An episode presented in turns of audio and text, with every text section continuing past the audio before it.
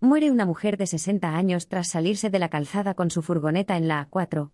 Una mujer de 60 años ha muerto este jueves tras salirse de la calzada con su furgoneta, en la A4 con la M30 sentido entrada, según ha informado Emergencias Madrid.